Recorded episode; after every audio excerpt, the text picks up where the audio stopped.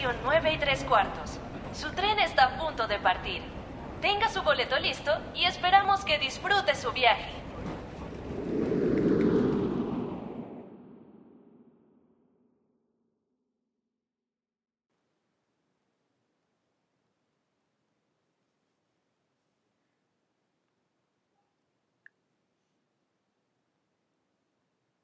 Hola, ¿cómo están todos? Bienvenidos a Estación 9 y 3 cuartos. Hoy es uno de los podcasts más especiales porque este mes, el mes de septiembre, el que acaba de pasar, eh, fue el mes de inicio de clase en Hogwarts, así que tuvimos, o digamos que estamos en justo el medio del especial de las casas, de los podcasts de las casas. Ya escuchamos el de Gryffindor, el de Slytherin, el de Ravenclaw y por supuesto este que es el de Hufflepuff. ¿Qué quiere decir eso? Que hoy los invitados, quienes estamos en la conversación aquí en el podcast, somos todos Hufflepuff. Bueno, les cuento. Estamos con Hannah, nuestra querida jefe de casa de Pluma Bogotá, de Hufflepuff Pluma Bogotá. Hola Hannah, ¿cómo vas? Hola a todos, soy Hannah, jefe de casa de Huffle, acá en Bogotá. ¿Cómo están? Bien, muchas gracias. Estamos con Newt, otro miembro también de la casa en Bogotá. Hola Newt, ¿qué tal todo? Bien, bien, bien, aquí, ¿cómo van? Bien, bien, muchas gracias Newt. Y tenemos también una persona muy especial eh, de nuestra casa Huffle, pero en este caso, ya ustedes la han escuchado en otros podcasts, es Tika, que es la directora de Pluma Barranquilla. Hola Tika, ¿cómo vas? Hola Eric, ¿cómo te ha ido? Bien, Tika, muchas gracias. Aquí trabajando. Gracias a ti por invitarme.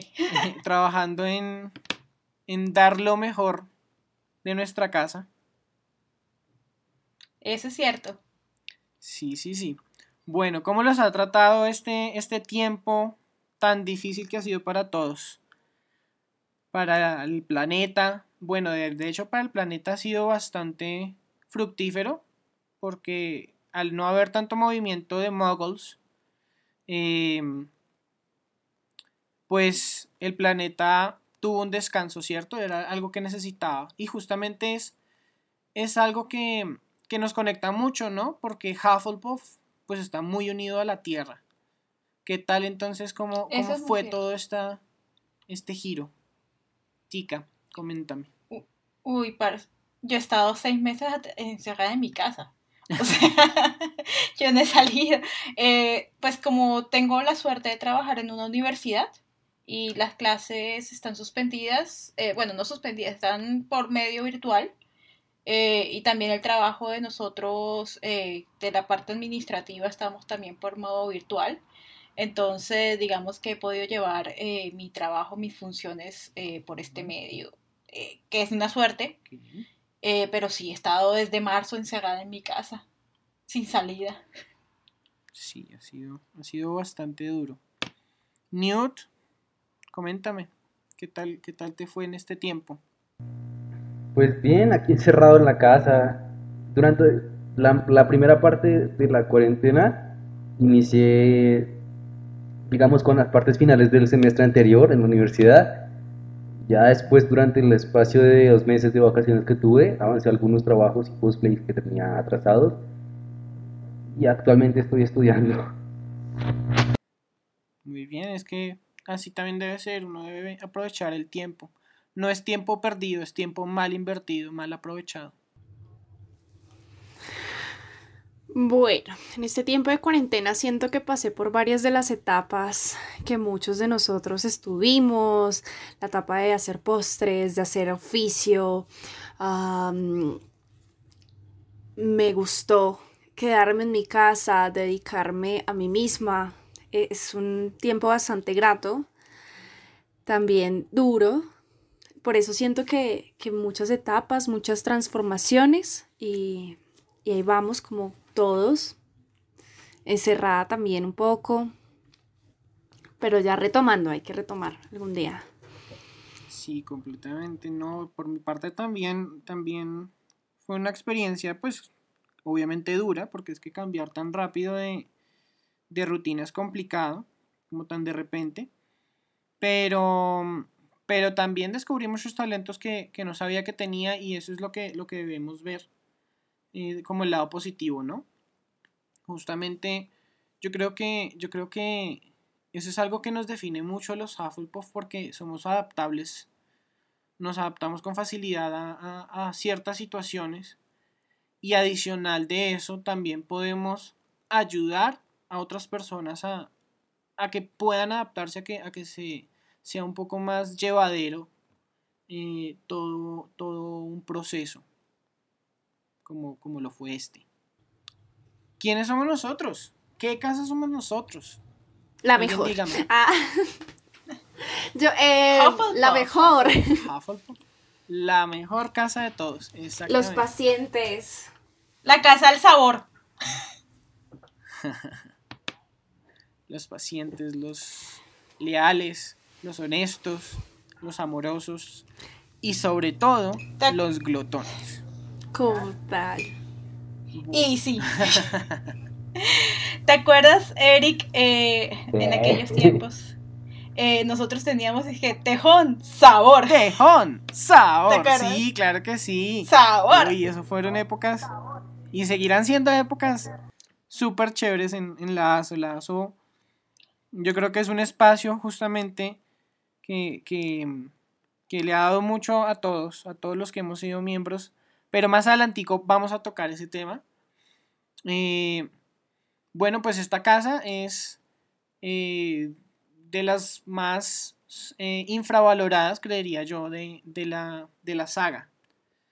Es, es, una casa que, a pesar que muchos no les gusta, tuvo mucha participación con ciertos personajes. Y bueno, con la nueva eh, saga también de Animales Fantásticos, que ahora digamos que ya estamos como protagonistas. Eh, fuimos de los que nos quedamos en la batalla de Hogwarts después de Gryffindor, claro. no, pues sí, tiene razón. mucha gente pues menosprecia Hufflepuff. Eh, no sabes la cantidad de chistes que he escuchado sobre nuestra casa. Eh, empezando, o sea, nada más, eh, no sé si han, escuchado, ¿cómo se llama esta, esta obra de teatro que hicieron? A Harry Potter. Alguien me, me, puede decir el nombre porque la verdad ahora mismo se me escapa. A Harry Potter Story, una cosa así, en donde estuvo este chico de Glee. Eh, que se burlaban, eh, eh, dentro de la misma se burlaban de Hufflepuff, como que, ¿qué demonios es un Hufflepuff? Y es como, los Hufflepuff son buenos buscadores, es como, ¿qué? O sea, entonces a veces sí siento como que la gente como se, ah, Hufflepuff, es casa, pero no se dan cuenta que todos los valores y todas las cosas positivas que tiene nuestra casa, nuestra querida y adorada casa, eh, y, y, de verdad es una casa que tiene muchos, muchos, muchos valores positivos. Eh, teniendo lo mismo que tú dijiste, eh, fue la segunda casa con más personas que se quedaron en la lucha eh, por Hogwarts y no fue por el hecho del honor y el, eh, sino porque era lo correcto hacer. Entonces, en verdad, eso habla mucho de la casa. Pues, de hecho, esta es una de las casas que más se ha ejemplificado por el hecho de que casi ninguno de nosotros buscamos el poder, ¿no? Casi siempre somos personas como más, tal vez más sencillas. Y uno de los que lo refleja es el, mismísimo Newt Scamander él nunca busca el poder. Él busca ayudar en lo que puede y servir, pero nunca busca el poder. Exactamente. Y no, y los mismos personajes que, que, que son Hufflepuffs dentro de la historia. O sea, mira también a Tonks. Tonks está en, en, el, en la orden no porque es eh, pues para ser la heroína o lo que sea, sino porque ella se da cuenta que es lo correcto hacer. Y eso que es apenas una aurora entrenándose. Y lo mismo, eh, pues Cedric Diggory, eh, dentro de todo él fue muy como muy dedicado a, a, ser el campeón de, de Hogwarts. Yo, yo, sí, yo, yo quiero agregar que disfruto mucho ser parte de una casa tan abierta y tan diversa, porque siendo, siendo tejona he tenido la oportunidad de conocer gente muy bondadosa y gente muy generosa, incluyendo a los que estamos en este podcast.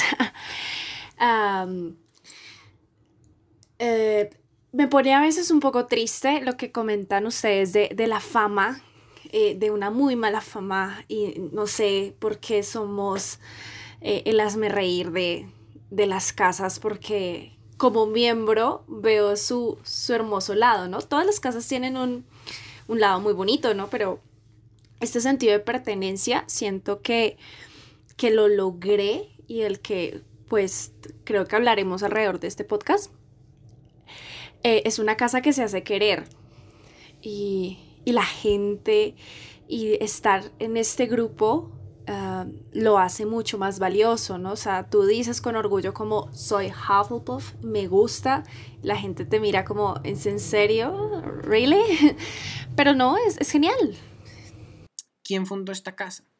Esta casa no fue como, ay, hagámosla porque hay que ponerla y ya, no, alguien la Helga, ¿Quién? Helga Hufflepuff, nuestra querida y dorada fundadora. De hecho, ella es uno de los personajes o de, las, de los cuatro fundadores, la, una de las más abiertas en cuanto a la recepción de alumnos y en cuanto a, en general, en cuanto a todo. Porque según la historia de, digamos, de la casa, ella cuando recibía alumnos, ella, a diferencia de los, digamos, de los otros fundadores, no tomaba en cuenta características o habilidades tan específicas sino veía la bondad en el corazón de las personas que iban a entrar. De hecho, muchos dicen que eh, Hufflepuff era la última casa en seleccionar en ese momento porque muchos de los estudiantes que estaban en las otras casas o que querían entrar a las otras casas y que no eran elegidos para ellas terminaban en Hufflepuff. Pero realmente con el paso del tiempo pues se demostró que digamos en Hufflepuff no entra completamente cualquiera, ¿no? Entran aquellos cuya bondad en su corazón sea grande y cuya paciencia y lealtad también lo sean. Pero también hay que tener en cuenta que, a diferencia de los otros fundadores, eh, Helga Hufflepuff creía en que todo el mundo tenía derecho a aprender sobre la magia.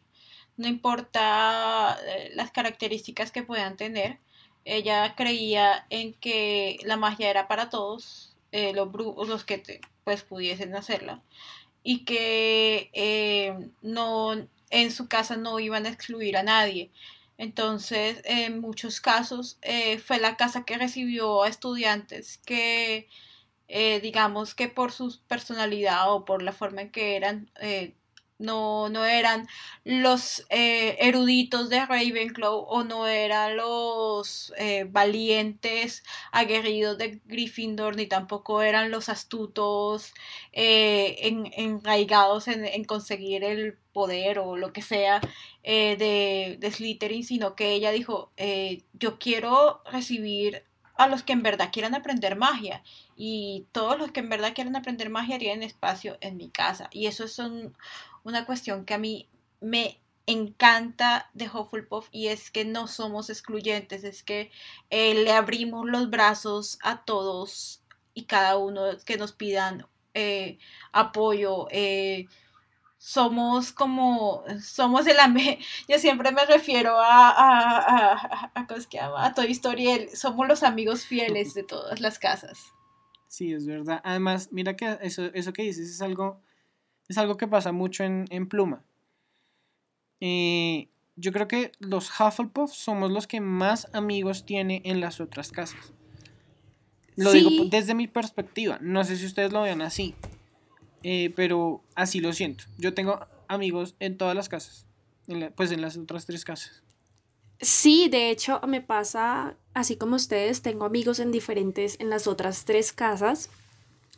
Ha sido muy rico porque, pues, es cierto que nos organizamos así, ¿no? Es cierto que, que esos son nuestros grupos de trabajo, pero no somos cerrados En, bueno, mi amigo es Slytherin.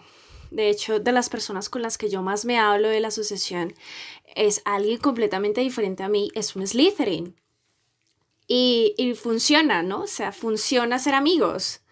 Y uno dice como, es, es, cierto y sucede que hay rivalidades entre las casas, entre algunos miembros, pero yo disfruto esto de la asociación, de tener conocidos tan diferentes a mí y con perspectivas tan diferentes a las mías. Y uno dice como, qué rico tener gente que piensa diferente a ti, diferente también a ti mismo, ¿no? Y puedo preguntarle, ahora que estamos trabajando en equipo con los jefes, yo puedo comunicarme con ellos y recibiré respuestas diferentes. Eso me parece muy enriquecedor. Pues en general, como yo soy la directora, aquí como que todo el mundo como, digamos que soy muy a todo el mundo, ¿no? Pero sí, siempre, siempre he sido buena amistad con todas las casas, e incluso cuando estaba en Bogotá, eh, con todo el mundo, con todo el mundo me llevaba, no tenían, yo, yo, yo, el conflicto lo dejo a un lado, la verdad. Es muy cierto, es muy cierto y todo eso también nos lleva al animal de la casa, ¿no? a un tejón, son mamíferos, eh, son seres bastante sociables, esos animales eh, viven en familias, digamos que cuando hablamos de, un, de, un, animal social o de un ser social, se tiende a, dar referencia justamente es a la familia, como lo somos los seres humanos, que a pesar que mucha gente diga, no, es que a mí yo odio a las personas y es que no sé qué, nosotros somos seres sociales por naturaleza. La biología así nos hizo. Los tejones, por ejemplo, son animales bastante sociales. Mm, bueno, la mayoría de mamíferos lo son incluyéndonos eh, a nosotros, claro, a los, a los seres humanos.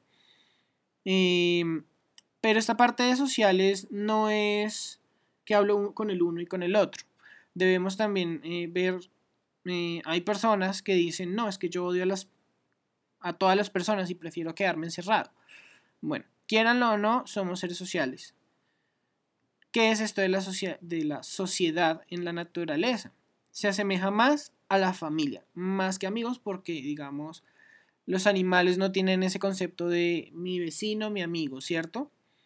Hablamos más bien de una familia. Y justamente eh, en Hufflepuff así nos hemos comportado como una familia, así hemos eh, procurado ser unidos. Si hay alguna eh, idea diferente, se habla.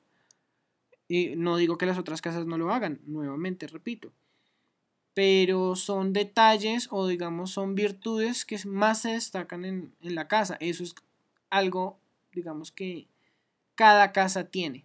Todos podemos compartir las mismas eh, virtudes, pero en unos destaca más que en otras. Y en los Hufflepuff es de las cosas que más sobresale, eh, lo, sociales que somos.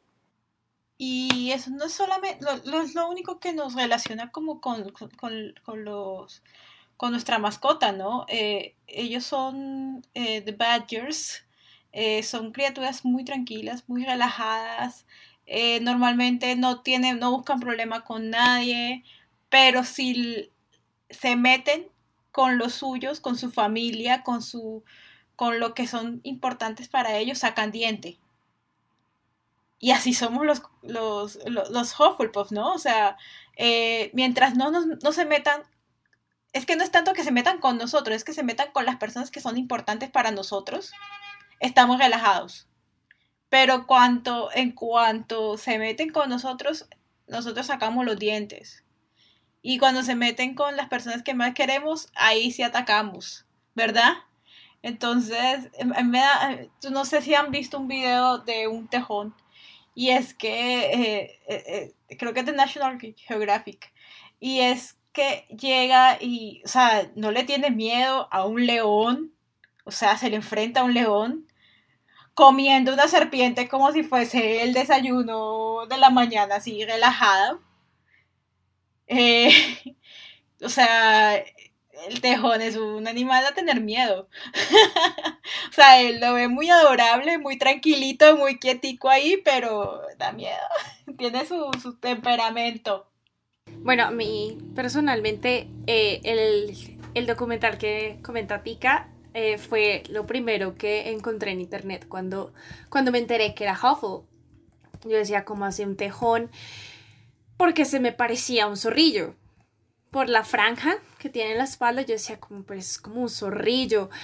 Pero cuando empecé a ver como, no, los tejones son muy valientes, son muy fuertes, eh, matar un tejón es, es complicado. Y yo decía, ah, no, pero súper bien. Eh, los demás animales, porque, bueno, la mascota oficial de Huffle efectivamente sí es un tejón, pero hay más animales eh, en su escudo, eso me pareció muy bonito cuando lo vi, cuando me detallé de él. Y también tiene abejas, y las abejas para mí, pues en el mundo mogul también son re importantes. Yo decía como increíble qué honor que, que una abeja, tú te sientas identificado con una abeja. Sí, porque por ejemplo las, las, las abejas, al igual que los tejones, se mantienen juntas, ¿no? Todas eh, en busca de cumplir un, un mismo propósito o de ayudar a las otras. Entonces digamos que sí es lo que nos identifica como Hufflepuff, nos, nos ayudamos los unos a los otros y siempre estamos juntos. Algo referente a ese documental eh, que, que dijeron ustedes, que comentaron ustedes. Ustedes sabían que Wolverine, el superhéroe, pues que, que, muchos conocemos, que todos diría yo. Espero que todos conozcamos a Wolverine así no sepamos de cómics o películas, pero sabemos, ¿cierto? Mm, bueno, en el, en el doblaje latino, perdón, creo que fue en el español o, o primero, o sea, cuando recién empezaron a doblar los X-Men, pues a traducir los cómics y todo no se llamaba eh, guepardo como pues se conoce hoy en día en Latinoamérica, sino se llamaba glotón. ¿Por qué se llamaba glotón? Y mucha gente quizás no sepa esto. Antes que nada, el tejón de nuestro escudo es el tejón europeo, el de toda la zona de Europa. Pero el tejón que aparece en este documental de National Geographic es el tejón melero o mielero o el tejón de la miel. No sé si, si lo identifiquen.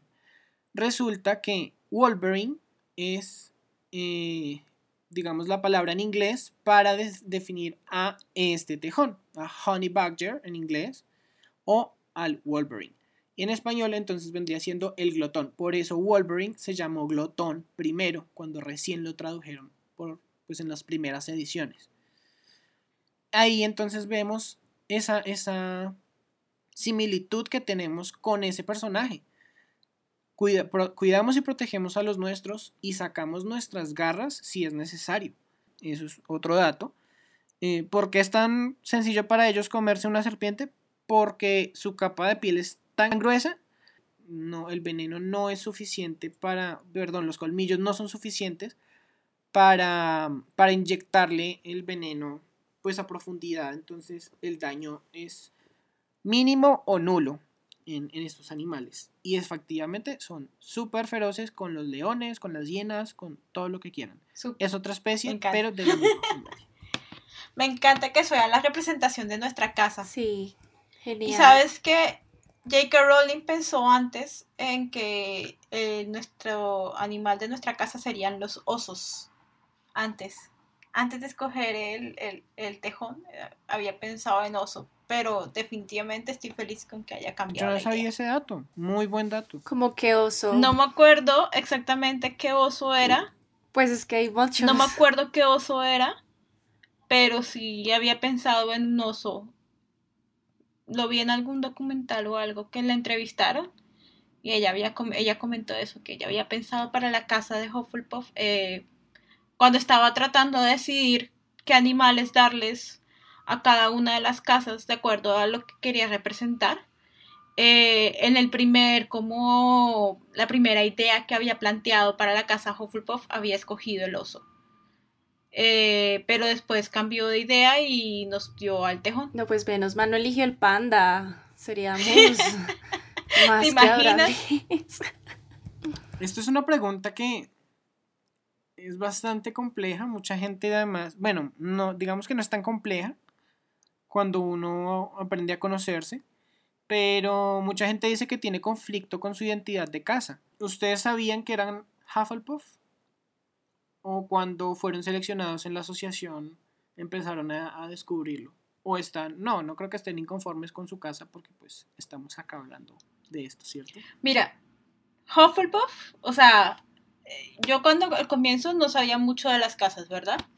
Eh, cuando empecé al, cuando yo viendo las películas no sabía mucho, pero eh, el año anterior a entrar en la ASO, yo me empecé a leer los libros, ¿no?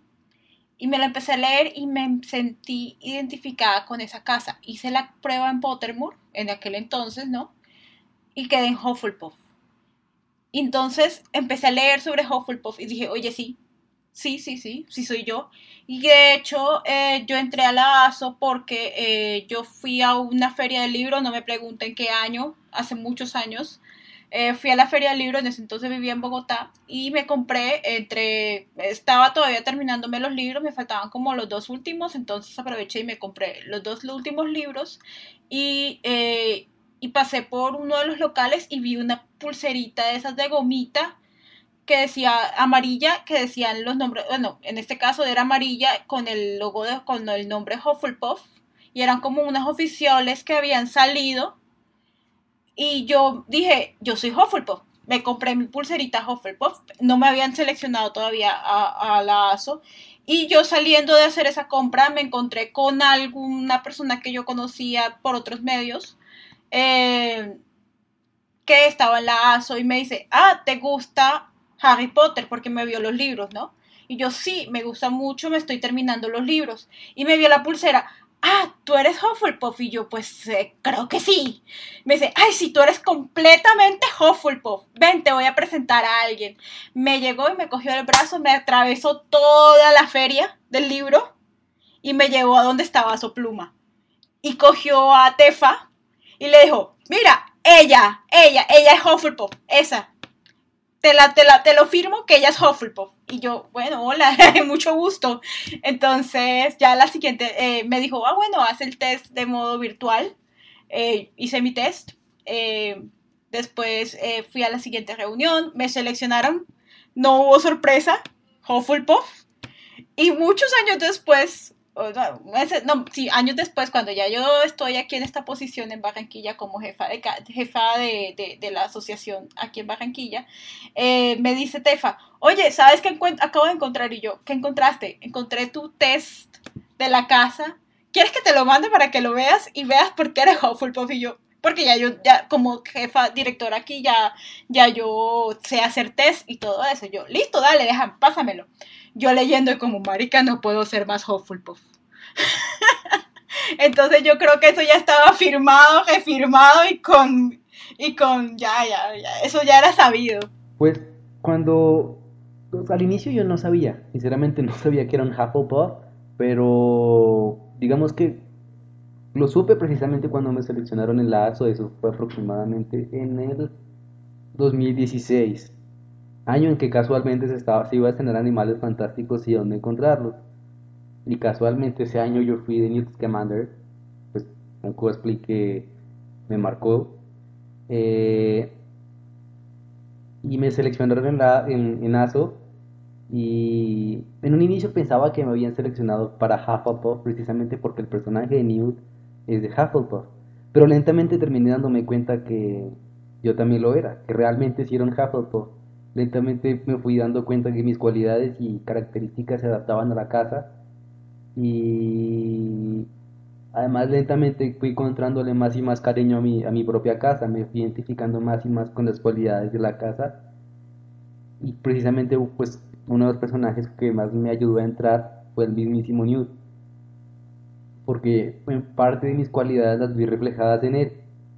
Me sentí identificado con el personaje en muchas cosas y pues lentamente y lentamente fui entrando más, más y más en la casa y pues de hecho incluso hace unos meses se me ocurrió hacer el, el test en la aplicación que sacaron, que salió nueva después de Pottermore, que era Wizarding World, y casualmente volví a ser Hufflepuff. Y, pues después ratifiqué con el Patronus, y mi Patronus es un San Bernardo, entonces más Hufflepuff no puedo ser.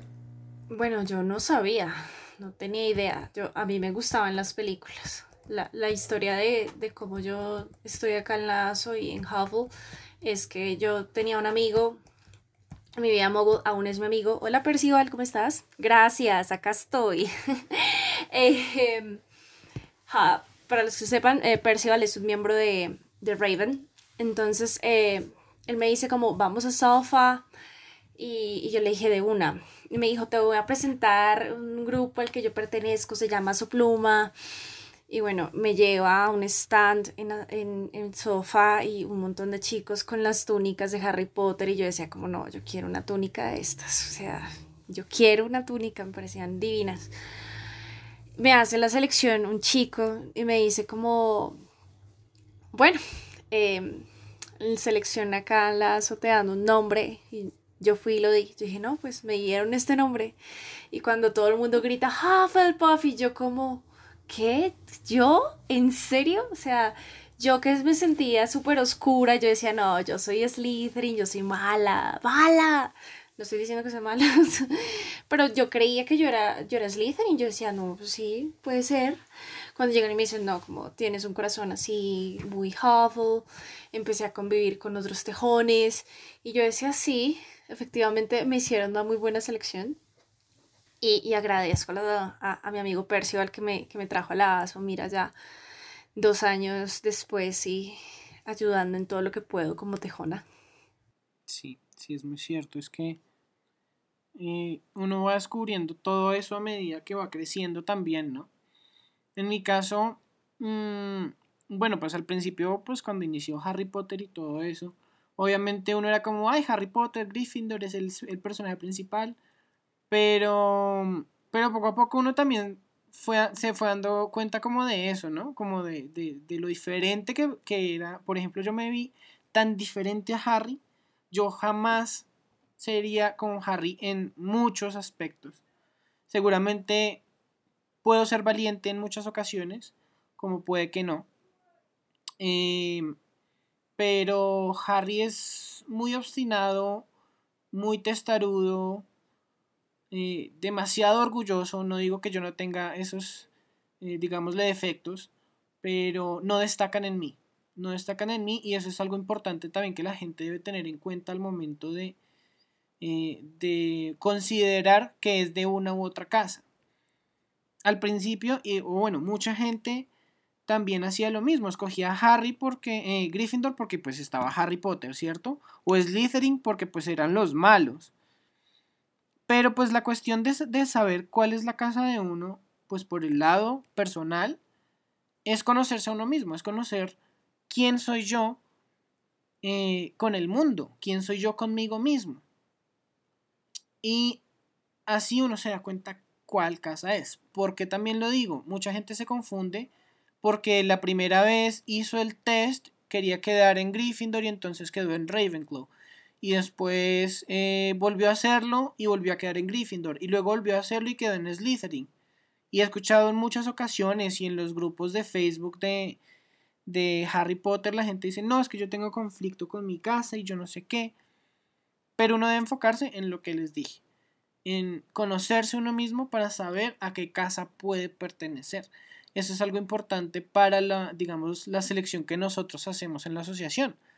Nuestro test no es como de preguntas de, de conocimiento de la saga.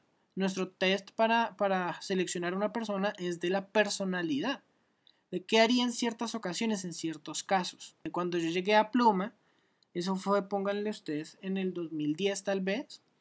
Eh, me hicieron la selección en un banquito con el sombrero seleccionador. Eso es, yo creo que también eso es de lo, más gratificante, como tener la misma experiencia. La misma experiencia que, digamos, en Pottermore no se podía tener, porque era virtual en la pantalla. Eh, y yo, ojalá, bueno, además que a mí siempre me ha gustado el amarillo, es mi color favorito en todo el mundo y siempre lo ha sido. Nunca me gustó el rojo. Cuando jugaba con mis compañeros a los Power Rangers, yo co cogía el de los Tormenta Ninja, que era amarillo hombre. A mí, yo, yo también. Ay, perdón que te interrumpa. Es que para hacer comentario ahí. Eh, pues casualmente también, tú sabes que en Power Rangers todo el mundo era la rosada, la rosada, la rosada. No, yo era la amarilla. me encantaba la amarilla y yo era la amarilla en todo lado. Es muy cierto. Em, y efectivamente que en, en, Hufflepuff quedé muy feliz con la decisión, pues bueno, con la selección. Y a medida que fui creciendo en la asociación, me di cuenta que sí, yo, yo siempre he sido muy Hufflepuff, siempre he sido muy amante de los animales, que también es algo que destaca en nosotros, eh, muy, eh, muy apegados a, la naturaleza, muy cercanos a, todo eso. Y desde pequeño siempre lo fui. Tuve perros desde que tengo memoria, eh, tuve peces hasta, aunque no es lo correcto, pero hasta iguana tuve. pero pues uno crece y se da cuenta de esas cosas y es consciente, ¿no? Y, de hecho no, no la compramos, nos la regalaron. Entonces, bueno, unas por otras. Y al final no, la dejamos libre. Eso fue cuando eh, yo viví en Ibagué un tiempo, entonces la dejamos allá feliz en un palo de mango con otras iguanas que había. Y la dejamos vivir feliz su vida. Juana la iguana se llamaba.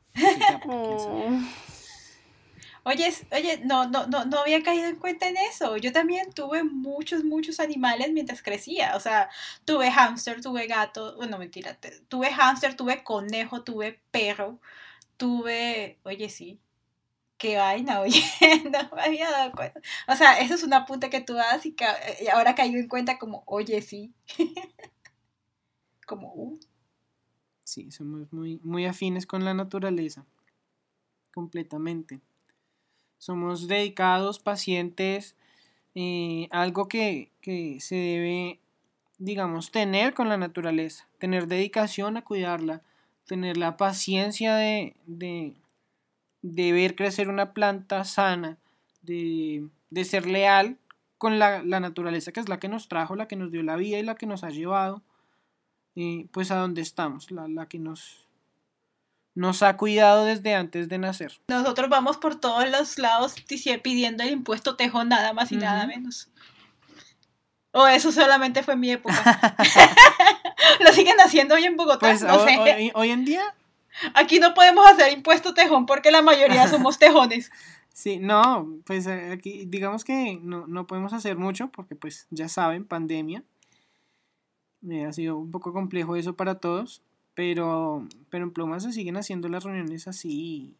Y, ahorita que se termine todo eso, vamos a seguir, tenganlo presente que, la asociación va a seguir adelante. Lo mismo aquí en Barranquilla. Eh, nosotros, eh, las reuniones, no, este año no hemos hecho, hicimos una a comienzo de año, antes de todo esto.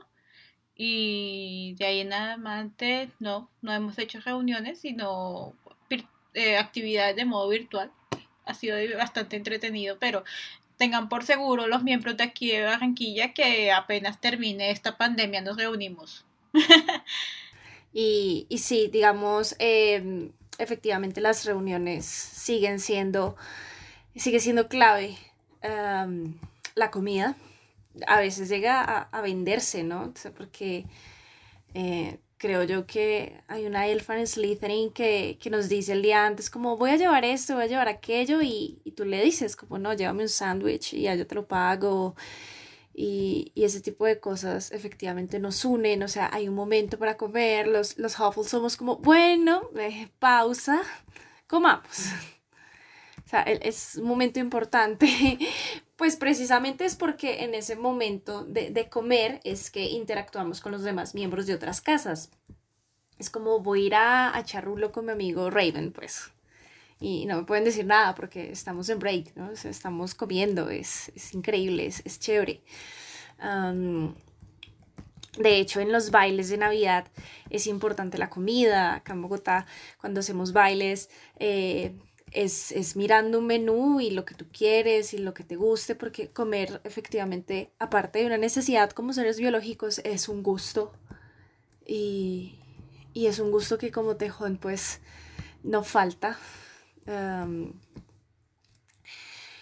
como, como tejones también sé que muchos de nosotros disfrutamos cocinar como veo cocinar como una expresión de afecto muy fuerte, ¿no? Porque uno no le cocina a cualquiera.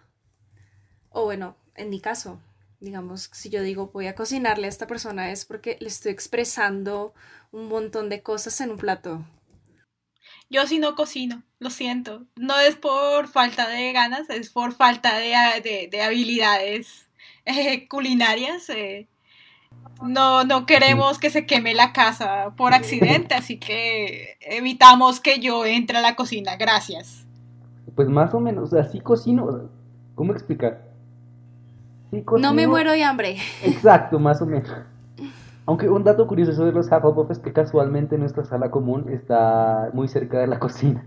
Lo que nos permite ir a buscar un bocadillo a medianoche. a mí sí me fascina cocinar. Esa es, digamos que en, el tiempo que he estado aquí eh, en Villa de Leiva, yo, creo que los que nos escuchan constantemente dirán que yo siempre digo que vivo en Villa de Leiva, pero pues mi vida ahorita gira en torno a Villa de Leyva, entonces lo siento mucho. Pero en Bogotá, cuando vivía en Bogotá, em, sí me gustaba, sí me gustaba la cocina, pero nunca lo intenté. Como que pocas veces lo hice y pues sí, chévere y todo, pero bueno. He explorado ese lado, ese lado culinario mío y la verdad, wow, o sea, yo mismo me sorprendo porque yo antes fritaba el huevo, lo mismo, era para, no me moría de hambre, pero hoy en día más o menos yo soy el que hace el almuerzo todos los días en la casa, la mayoría de veces. A mi mamá ya le da pereza, entonces, eh, pues digamos que es, algo, es algo chévere que, he descubierto de mí que, no conocía.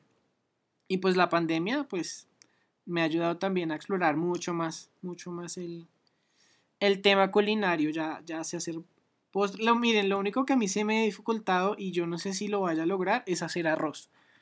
Yo creo que es el plato de los platos más sencillos, pero para mí tan complicado. No es fácil.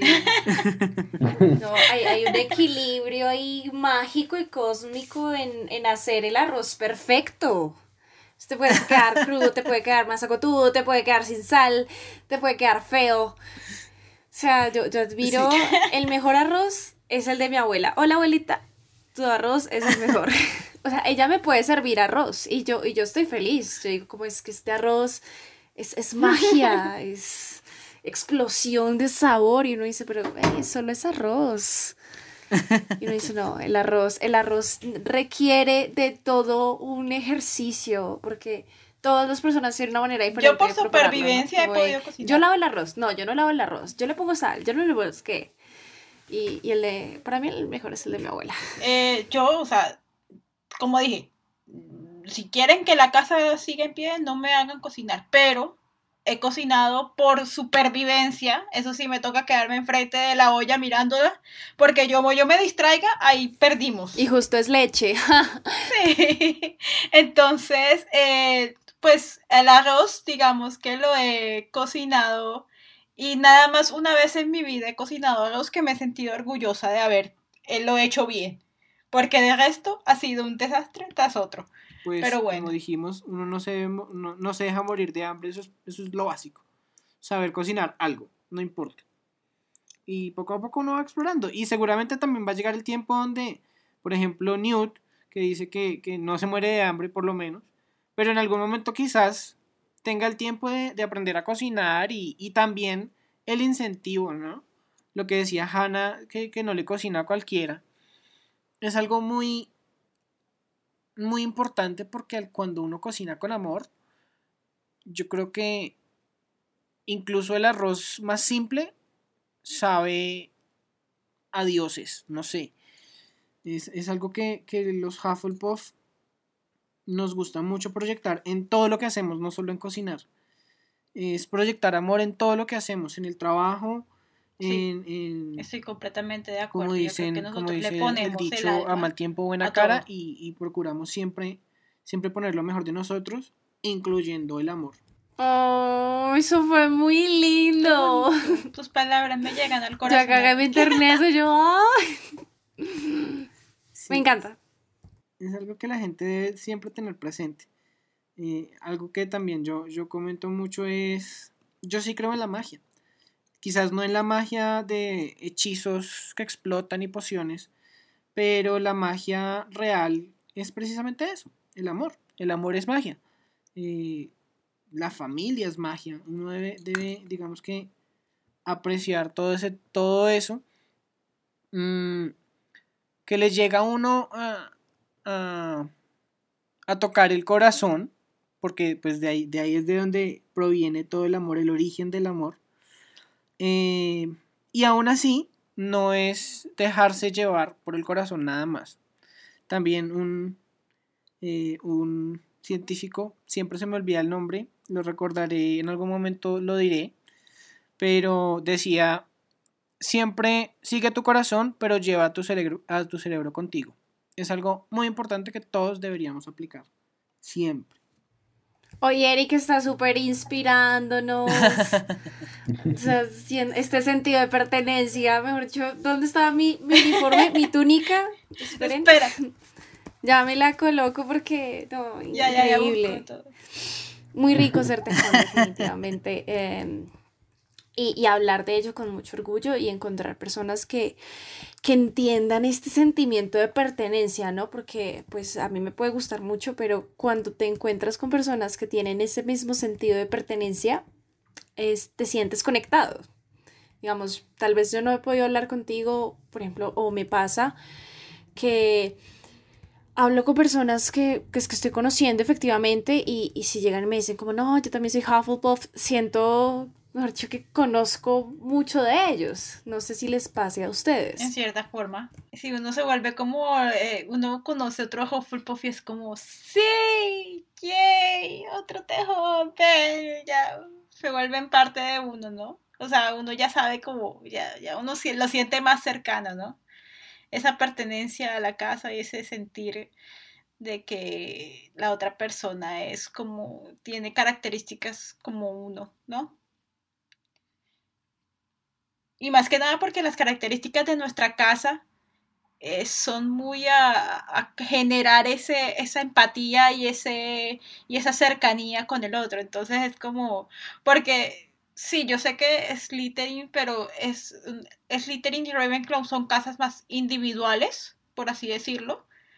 Entonces, digamos que no es, no sé, no soy de las otras dos casas, pero siento como si tú conoces a otro Hufflepuff, yo tú sabes que es así como tú en la parte sociable y son, eh, es así como cercano y es, en cambio, me imagino que Slytherin y con nosotros Slytherin sí tienen cosas en común, pero no es como, no será como el mismo sentimiento, así como, ¡eh!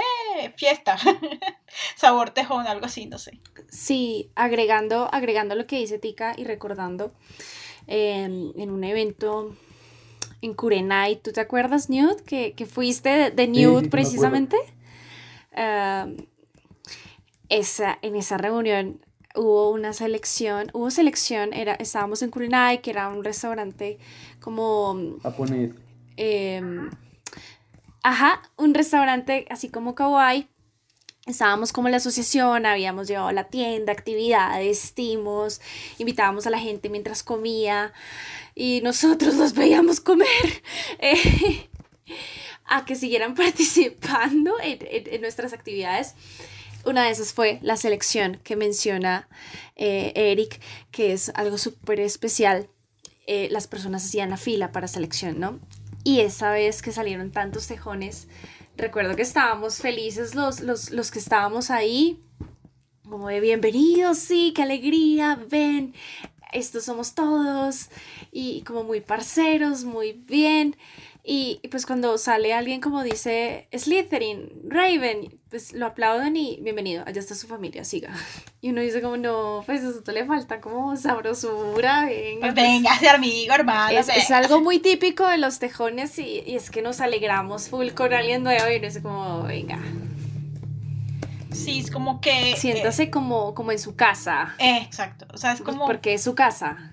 Sí, sí, sí, completamente de acuerdo. Es como que lo, la persona que llega nueva y que la sentimos cerca de nosotras, como que, eh, no sé la palabra, pero como la envolvemos, como la sentimos más, o como que la atraemos, como que la sentimos, hacemos, perdón, la hacemos sentir en casa, ¿no? La acogemos. Ya, encontré la palabra. Sí, de hecho, yo me acuerdo que cuando fue mi, o sea, el segundo fin de semana de mi ingreso a Sopluma, yo todavía, o sea, apenas sí conocía a algunas personas de la ASO y de mi casa. Y conforme llegaba, me recibían con abrazos. Y yo casi no los conocía. Entonces fue cuando pues descubrí como lo, lo que nos representaba como Hufflepuff, ¿no? Y que, digamos, nos representa como este cariño y esa bondad hacia los demás. Cosa que siempre vemos. Aquí ya, ya tengo el nombre de, de quien lo dijo. Lo dijo Alfred Elder. Alfred Elder lo dijo. Le- sigue a tu corazón, pero lleva tu cerebro contigo. Y desde que la conozco, la he aplicado, la, he- procurado aplicar y, realmente es, es, eh, funciona.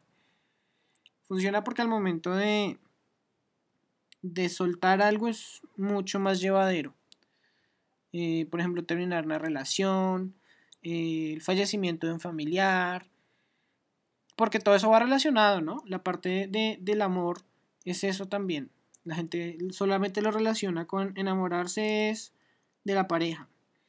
Em, y ya. Pero no, eso va mucho más allá. Enamorarse de, de- de la familia, enamorarse de los me gusta, hijos. me gusta. Muy bonito. Yo, yo estaba pensando ahora que escucho a Eric hablar sobre, sí, aquí yo, aquí escuchando a Eric hablar sobre el amor, eh, yo noto que en los tejones es algo como orgánico, pues, o sea, he notado que en ciertas casas se demoran un poco más en conectar con un, con un miembro nuevo, ¿no? O sea, como que trabajar con, con alguien nuevo, pues como como que yo usted no lo conozco y y me voy a tomar el tiempo que yo quiera para conocerlo. Em, por ejemplo, un ejercicio y es que con Eric dirigimos eh, en una de las semanas de septiembre actividades. Yo sentía que yo había trabajado con Eric toda la vida, yo le conocía, o sea, él se comunicaba conmigo súper bien, me decía, vamos, yo le decía como, mira, tengo esta idea, él me decía, tengo esta otra idea, y yo, como que ya habíamos trabajado desde siempre. Yo, yo decía, no, pero es que yo este chico no, no lo he visto nunca en mi vida, pero lo siento mi pana.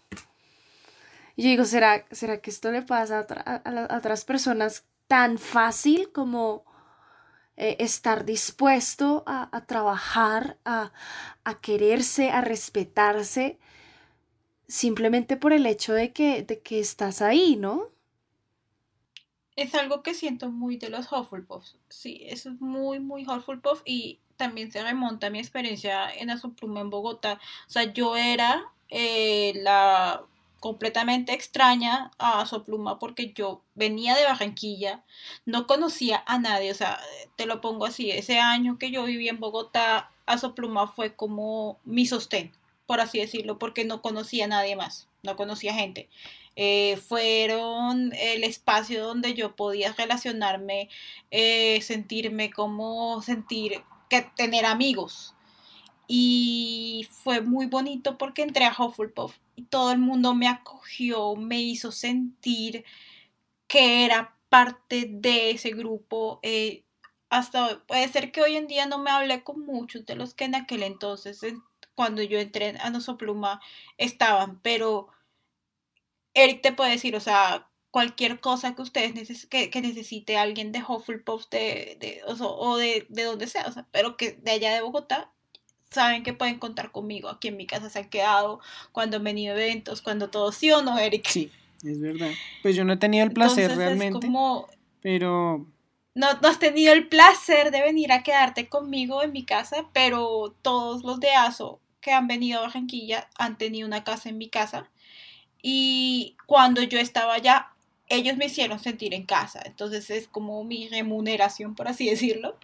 Eh, y en o sea, eso en general, ASO Pluma, pero en lo que es Hufflepuff, o sea, esas personas que en ese momento estaban en Hufflepuff, que yo conocía allá en la casa, se convirtieron como en hermanos, en, en personas muy, muy, muy cercanas. Y te lo puedo decir a eh, Eric, cuando hacíamos las porras, cuando hacíamos todo, o sea, eh, en verdad Hufflepuff me hizo sentir como en, en casa, ¿no?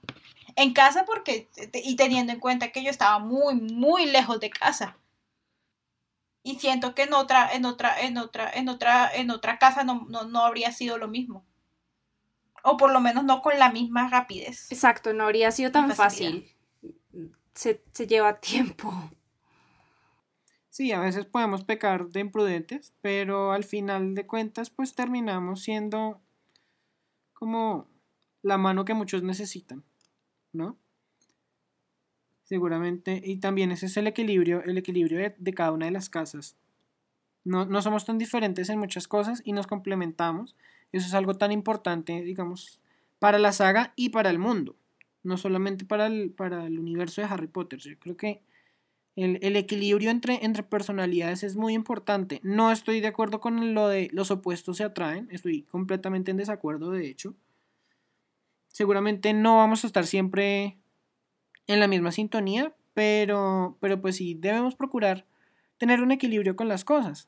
Ser flexibles, ser asequibles a ciertas cosas que quizás antes pues, no nos veíamos en eso, pero podemos dar una mano, podemos dar un abrazo, lo, que dice, lo que decía eh, Tika, eh, lo que dice Hannah es completamente cierto. El sentimiento es mutuo. Yo también sentí lo mismo con, eh, trabajando contigo.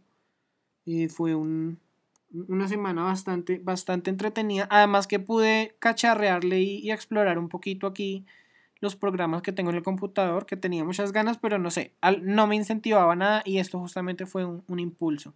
Y lo mismo me pasó una vez, justamente lo que, lo que quería decir con Tika.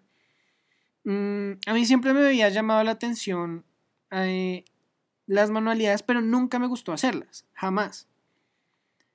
Y Tika, a Tika le regalaron una... varita una varita de Tonks, de, de ninfadora Tonks. Y. Se me partió. Se le partió. Porque normalmente, creo que tú la llevabas en la caja normalmente cuando eran las reuniones. Ajá. Y ella la llevó a un sofá, creo, o a una feria de libros, no me acuerdo, en el bolso. No la llevó en la caja. Se me partió. Y como. las primeras varitas que hacían, creo que algunas todavía las hacen así en, Universal, eh, son de resina, una resina que es súper débil. O sea, con mirarlas se parten. Ah, otra amiga de, de Slytherin también le regalaron una y, se le partió porque es súper débil la resina. Y, y Tika la sacó, mira que, eh, que traje, eh, traje mi varita y yo, pero se te partió. Como la varita de Tonks es como una orquídea. Eh, dijo, no, es que es así. Y yo, no, se te partió la varita. Y ella, ¿qué? ¿Cómo así? Entonces empezó a buscar los pedacitos. Y me, yo le dije, si quieres yo te la arreglo. Mira, yo no tenía ni idea de arreglar nada, no tenía ni idea de manualidades de nada. Pero la verdad, o sea, mucho más que el, el, palito pintado que cuesta mucha plata, es el valor, el valor que todo esto conlleva justamente con, la unión que tenemos eh, en pluma. Y aquí está la varita arreglada por ti. Eh, o sea, en mi opinión quedó súper bien. Y a partir de ahí empecé a explorar también ese... ese... Hasta con porcelanicro le arregló como un pedacito, como que se le comió. Hasta con porcelanicro le hizo así la figurita y todo. Y yo como, oye, ven acá. Y a partir de ahí empecé a explorar mi lado varitólogo eh, y empecé a hacer varitas. Empecé a hacerlas y a venderlas, y a mejorarlas cada vez más, también trabajando justamente con el porcelanicrón. Eh, entonces es algo, es algo, pues digo yo, que conocer la gente que, te impulse a, a encontrar algo que te guste y que lo hagan inconscientemente es siempre bienvenido, es siempre gratificante y es yo creo que de las cosas más lindas también que me han pasado en la asociación. De hecho, a mí también me pasó de una manera similar. Cuando, digamos que en cierta forma, uno de mis impulsos como cosplayer en general fue la ASO. Yo en un inicio, pues, digamos, tenía cierto, ¿cómo explicar? Sí quería hacer, sí quería trabajar en cosplay, digamos, antes de, haber entrado a la ASO, incluso antes de todo esto. pero no había tenido el impulso porque no había encontrado dónde mostrarlo, porque pues en ese entonces yo no conocía Sofa ni nada de eso. Fue gracias a, a, Sopluma que encontré el impulso para avanzar como cosplayer y lentamente mejorar las técnicas con las que trabajaba. Eh, en primer lugar, porque claro, me comprometí de cierta manera personal con el personaje de Newt Scamander como, como cosplayer y de a poco fui mejorando técnicas y cosas digamos que, por ejemplo, cosas que gracias a años aprendí fue el tejido. Yo sé, ahora actualmente sé tejer, tejí mi propia bufanda, porque me di cuenta que a veces, digamos, tiene más valor lo que uno puede hacer. Y pues decidí que para mí era mucho más práctico e incluso más fácil conseguir la, la lana y me salía mejor en parte y logré conseguir una relativamente buena réplica de la bufanda. Lo mismo con el resto de cosas, ¿no? de a poco he ido mejorando las técnicas. Casualmente yo también hago varitas. Inicialmente la, la primera que yo fabriqué la hice con un mecanismo de luz y actualmente acabo de hacer otra que es de madera, es una réplica de la de Newt. Y así, digamos que de hecho incluso el impulso por, por mejorar como cosplayer y por representar de la mejor manera mi casa de Hufflepuff eh, me llevó a la oportunidad de participar y quedar en, en el tercer lugar en un concurso de cosplay que se llama Ultimate, hace como un año. Entonces digamos que gracias a la ASO y ya todo esto, pues encontré mi pasión, si se puede decir de una manera, una parte. Sí, sí es cierto, digamos, yo, yo hice, ¿te, ¿te acuerdas cuando fuimos a Comic Con con, con Percival? esta vez fuiste de Spider-Man y yo fui de Chica América. Eh, Percival fue eh, el profesor Strange. Em, Doctor Strange, yes, sí, era Doctor Strange, pero digamos, aprendí a valorar em, el ejercicio de estar con amigos y hacer cosplay, ¿no? Porque te metes en el personaje eh, no solamente te vistes y ya, es, es, vivirlo, ¿no? Entonces cuando estábamos con Doctor Strange, eh, es ver a mis amigos posar con, y disfrutar esto. Y yo digo, como, como la gente critica, ay, pues son adultos y disfrazándose, déjenle eso a los niños. Y uno dice, no, o sea, déjeme ser niño porque me encanta hacer cosplay y, y realmente invitar a, las personas a, que les tengan una experiencia tan bonita, en este caso como la de Newt, de decir, yo puedo hacer cosplay y no estoy solo. Eh, sería como de mis invitaciones más eh, con todo el corazón a, las personas que están escuchando este podcast. Y no, y, y es algo muy Hufflepuff el hecho de como nos apasione, como ese tipo de cosas, ¿no? De, de volver a ser niños, de hacer cosas eh, que que muestren esa parte de nosotros, ¿no? O sea, eh, no nos dejamos cohibir para hacer ese tipo de cosas, no porque ah, somos los valientes, sino porque aunque nos digamos que en el momento, digamos, nos dé pena, ¿verdad? En muchos casos, pero ya cuando estamos dentro, ya lo disfrutamos, ¿no? Sí, es muy cierto, las mejores cosas están al otro lado del miedo. Eso es otra frase también que, que he venido aplicando. Y seguramente no es fácil. Eh, lo, que dices, lo que dicen ustedes de, ser niños otra vez es algo muy importante también que, se debe tener en cuenta. Porque crecer no es eh, amargarse y encerrarse en una oficina y, y, pagar las cuentas. Es decir, sí, es una parte. Pero es, es justamente, no, tocando un poquito antes de, de concluir, eh, el conocernos, el hecho de conocernos de saber quiénes somos sin miedo también a, a qué pueden decir los demás, porque al final de cuentas es problema nuestro, ¿no? Es más, bueno, más que problema es, es un tema que cada, cada uno debe llevar, seguramente no es fácil, seguramente para algunas personas no es sencillo expresarse como en ocasiones nosotros lo hacemos, de bailar, de cantar en la calle, y, no sé, de las porras, que eso es una anécdota muy chévere de Pluma, pero podríamos dejarlo para otro para otro podcast. Sí, ese es tema para un programa entero. Me gustaría hacer una pregunta para todos.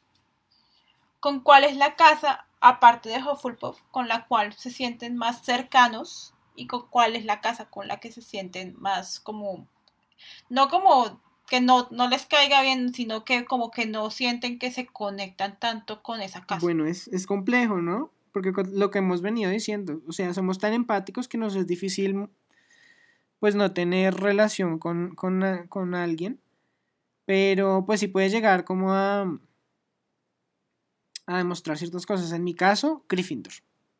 Yo siento que tengo más cosas incluso de Slytherin y, y de Ravenclaw que de Gryffindor. Y con y de Ravenclaw y Slytherin, ¿con cuál te sientes como más, más, más próximo, más cercano? Eh, con Ravenclaw. Completamente. Por la parte artística y todo eso, me siento un poco más cercano a eso. Interesante. Eh, por mi parte, o sea, la casa, al igual que tú, con la casa con la que menos me, me siento, y eso, tengo buenos amigos Gryffindor, no me malinterpreten, pero digamos como que la casa con la cual tengo como menos afinidad es con Gryffindor, pero eh, con Ravenclaw y Slytherin siento, en Ravenclaw porque me siento más identificada, porque yo me yo tengo muchas características de Ravenclaw. eh, De hecho, mi ascendente mágico es Ravenclaw. Eh, pero con Slytherin porque las personas a las cuales yo quiero más son Slytherin. Eh, contando mis hermanas, ambas son Slytherins. Y ellas son muy, muy, muy importantes para mí. Pues, de hecho me pasa similar, porque, digamos, de la ASO, o sea, sí conozco y tengo buena relación con los de Gryffindor, pero, digamos, actualmente tengo más cercanía, obviamente, pues con los de mi casa, evidentemente, pero con, tengo más cercanía, aparte de mi casa, con los de Ravenclaw, que de hecho, pues, Nadie y yo tenemos a Percival como amigo en común y él es de Ravenclaw, evidentemente, y también de Slytherin. Pero digamos que en casa una de las casas más afines para mí sería Ravenclaw. Eh, bueno, yo tengo mucho de perspectiva de las casas, es con los miembros. Los valores me gustan de todas, sí, porque me gusta Harry Potter y me encanta ser tejona, pero eh, me he llevado muy bien con, con personas de Slytherin y de Raven. Eh, y de, de Gryffindor solo conozco y puedo llamar amiga. Hola Alexa. A una persona nada más. Realmente eh, yo con Gryffindor, de hecho, muy pocos miembros conozco. No, no tengo una experiencia con ellos. O sea, no digo que no tengo afinidad, digo, no tengo una experiencia con esa casa. Es lo que puedo decir. Esto es un tema muy, muy, muy lindo de, de seguir, de seguir eh, hablando, pero pues se nos acaba el tiempo. Pues nada, chicos, muchas gracias por habernos acompañado hoy. No, pues gracias por habernos, por, por- por habernos invitado. Eh, fue una gran experiencia pues para mí. Igualmente, gracias por invitarnos. Eh, en verdad, me gustó muchísimo ser parte de este podcast, eh, más que nada porque amo mi casa y me encanta hablar de mi casa, entonces eh, es de verdad, ya estaba en otros podcasts, pero la verdad me emocionaba mucho, muchísimo ser parte de este. Yeah. Bueno, chicos, muchas gracias nuevamente. No siendo más, esto fue Estación 9 y 3 cuartos. Eh, recuerden que pueden seguirnos en todas nuestras redes sociales, como Estación 9 y 3 cuartos en Spotify, Apple Podcast, Google Podcast, en YouTube como Asopluma, en Instagram y en Facebook también como Asopluma. La, eh, la cuenta de Pluma Barranquilla, para que también nos sigan por este lado, por ese lado, asopluma.bequilla, Ajá, de la, de la bella quilla. de la bella quilla. Bueno, chicos, entonces nos vemos en la próxima estación. Cuídense mucho. Ha llegado a su destino. No olvide sus objetos personales y recuerde, cualquier galeón es bien recibido. Gracias por viajar con nosotros.